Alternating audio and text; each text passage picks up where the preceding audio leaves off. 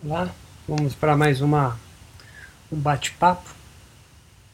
É, eu começo citando um antropólogo bastante conhecido chamado Marcel Mauss. Segundo ele, a magia pode ser definida por um complexo que envolve agentes, rituais e representações.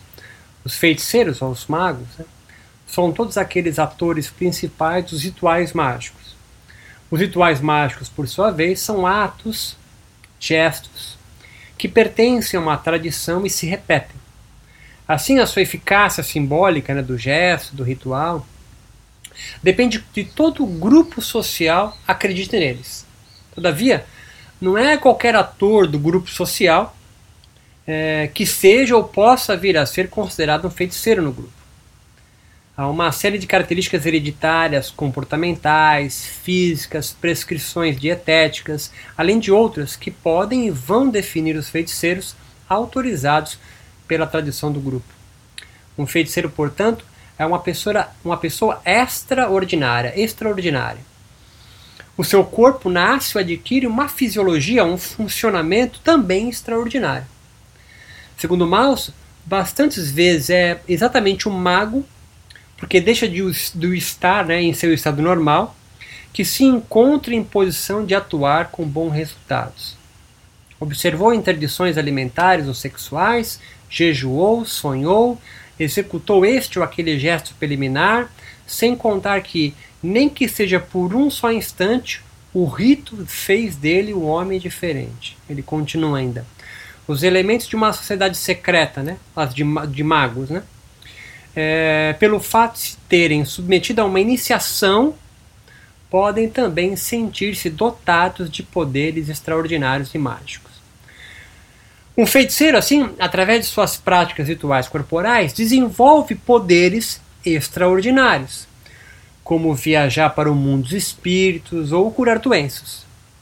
Quando alguém doente é levado ao feiticeiro, este seja por ingestão de alimentos, beberagens, inalações ou jejuns, gestos, danças, confecção de algum tipo de amuleto para proteção, ou emanação de energias, cantos, músicas, ritmos, o que seja, almejam o objetivo último, restaurar a saúde, portanto, o funcionamento do corpo daquele paciente em nível orgânico e espiritual, é, em condições ótimas.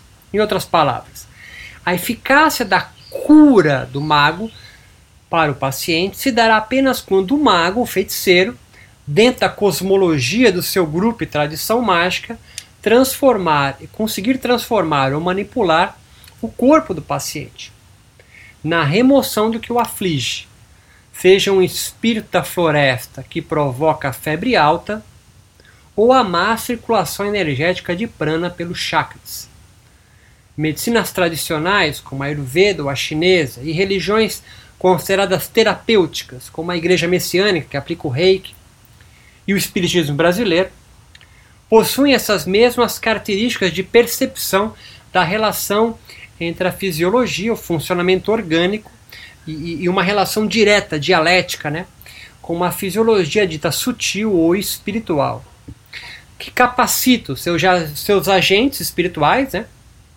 seja os espíritas kardecistas, seja os médicos ayurvedas, chineses ou da igreja messiânica, entre outros, os seus é, adquirir os mesmos poderes transfisiológicos dos feiticeiros citados por Maus. Assim, é, eu acho lícito supor, pensar, né, junto com vocês, que o yogi hoje, na nossa sociedade, nessa cosmologia que esse micro-universo que yoga é, existe no Brasil, especificamente, para a gente não viajar muito, ele pode ser considerado assim um mago ou um feiticeiro. Né? Não com um chapéu pontudo, saindo raio da mão, mas porque ele manipula é, energias extraordinárias. Não significa que são energias que não existem, mas são energias no qual, dentro da ótica da ciência materialista, né, dessa realidade material, não existem. Né? Não há nenhum estudo que demonstre cientificamente a presença de chakra, prana. Isso é tudo uma construção, uma narrativa espiritual. A divina da Índia, aculturada em, em, em, em cidades, né, em contextos ocidentais secularizados. Né. A tentativa de manter, o, de manter o yoga de uma forma laica, né, não espiritual, não religiosa, não mágica, é, é brincadeira. Porque é, todo o conjunto no qual circunda os yogis o capacitam a poderes extraordinários. Haja vista, por exemplo, a tradição ou linhagem, a escola de Ashtanga Vinyasa Yoga. A primeira série dessa prática, ela tem um nome literal de purificação. É feito com janela fechada sem ventilador, porque o suar é purificatório, né? Purificatório de queimar gordura, de aumentar massa muscular? É óbvio que não. Né? A purificação aí é em nível espiritual. A purificação aí em nível é, extraordinário. E os corpos dos yogis astangueiros né, adquirem também, é, dentro desta linhagem, desta escola mágica, poderes extraordinários. O mesmo do Iyengar, o mesmo do Hatha Yoga, todos eles têm dentro da sua ritualística corporal o objetivo útil, mesmo que fique velado ou inconsciente num grupo de uma academia, tá ali. O professor, o yogi mago, ele tem como objetivo último transformar, construir, edificar um corpo novo, onde arrefeça as agitações da mente. Na verdade, a tradução é de consciência, tita, né? A gente faz essa tradução aí para a mente para ficar mais fácil a compreensão, mas Tita, Bud, são é, é, é, é, construções de uma fisiologia que não existe na ciência. A gente fez aí um Ctrl A, Ctrl, Ctrl C, é, porque a gente quis, né? Porque dentro da cosmologia do yoga, essas nomenclaturas de nomes em sânscrito representativos do corpo não têm correspondente na fisiologia e na anatomia científica. Não tem.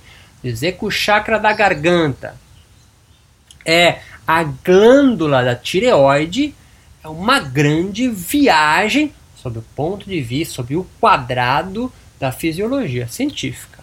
Agora, se você pega a cosmologia do yoga, a narrativa espiritual do yoga e a edifica no mundo onde nós vivemos, muito bem podemos entendê-los como magos, como feiticeiros, na melhor acepção da palavra, que faz manipulações mágicas na cura de doenças que vêm da alma.